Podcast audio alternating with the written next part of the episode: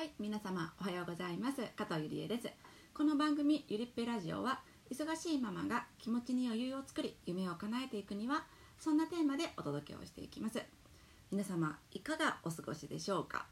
私はですね結構田舎に住んでいるんですけどもこう目の前とか結構畑があったりとかでもともと私はね尼崎で生まれてでその後ちょっと田舎に引っ越したんですよね。だけども大きくなってきたから 大きくなってきてからっていつって感じですよね。えっとね中学生ぐらいからはもうずっと大阪に出て行ってたんですね。大阪の梅田北区の方にもう遊びに出かけていく。もうずっとそっち。学校ももうそっち方面に行く。みたいな生活をしていて。で私自身があんまりあの人混みとかに人混みが嫌とか満員電車が嫌っていう感覚を覚えたことがなくって。で毎朝こう通勤ラッシュの時間帯に電車に乗って学校に通ったりとかしていたけどもそういうのが嫌っていうのを私は一度も感じたことがなかった。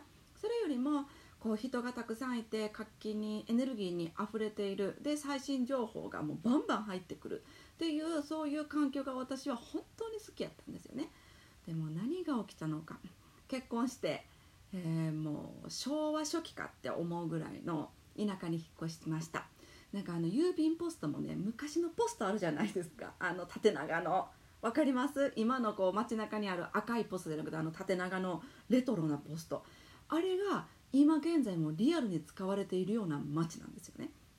そこに引っ越してもうそのレトロな郵便ポストとか見た時にこれはなんかこう見物じゃないけどもなんかそういうとして置いてるのかって思ったんですけどいやここに郵便物入れるんやって言われた時にはもう私は衝撃的やったんですけどね。もうそれぐらい田舎に引っ越してとかで今ちょっとそこからちょっとちょっとだけ都会寄りに引っ越したんですけどそれでもまだまだね田舎なんですよねここ。だからこう無印とかなんかそういうロフトとかハンズとかなんかそういう店は一切ないし。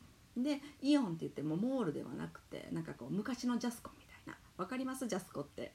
なんか昔のダイエーみたいな。ダイエー分かります？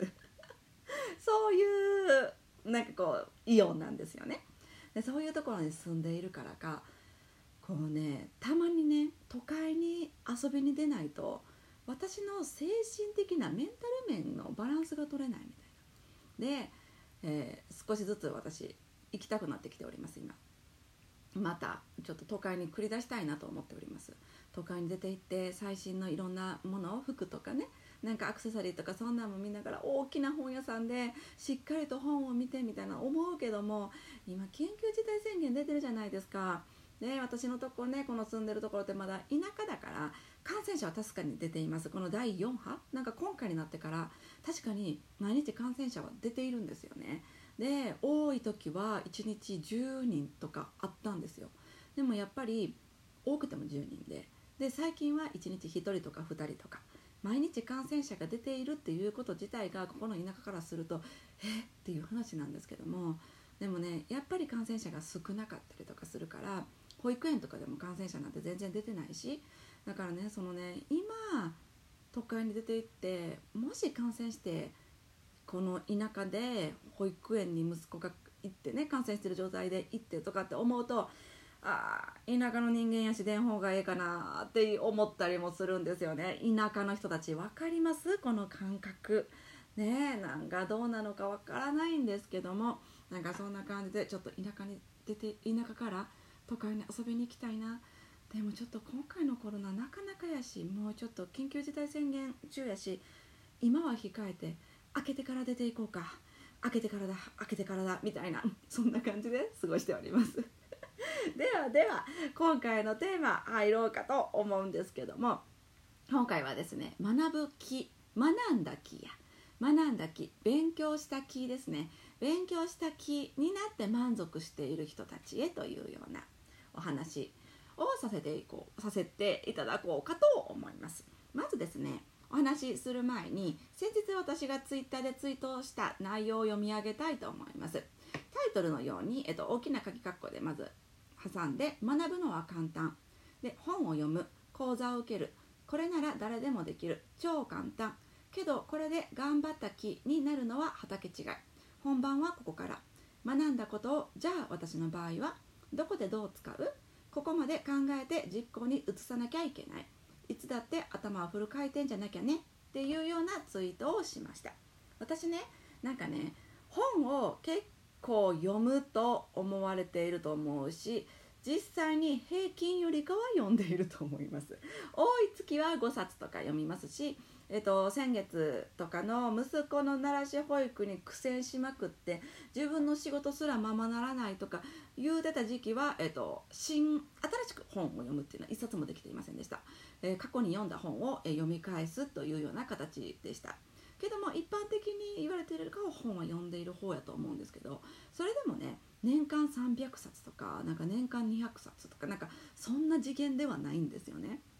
で私は学んだことは徹底的にやっていくべきだと思っていてたくさんの知識を持っていても何一つ実践できていなければ意味ないじゃないですか。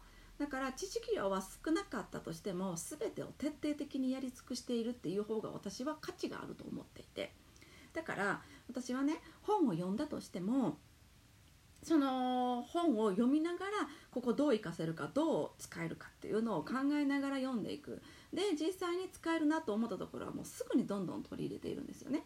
だから今このラジオ配信しているこの配信の中で喋っているものも言うたらある本で言われていたものを取り入れているんですよ。でその本っていうのはまだ読み終えてもいません。今現在読んでいる最中なんですね。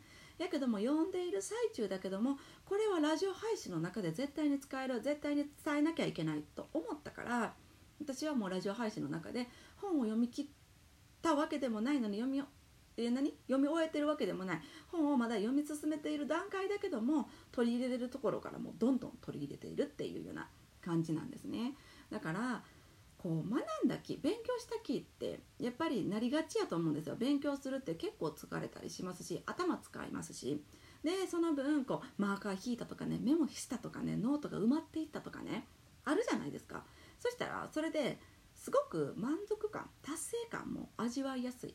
けども綺麗にノート書くなんてことはしなくてもいいわけだし私なんてどれだけ汚いのっていうどれだけ汚い字みたいな私しか絶対に読めないよねっていうような感じで全てが行われています。でもそれで全然いいと思うんですよ。自分が実践できればそれでいいわけだから。だから綺麗にこう書き直すとかいう必要もその時間が無駄。それだったら学んだことを実践しろと、ね、行動に移せって私は思っております。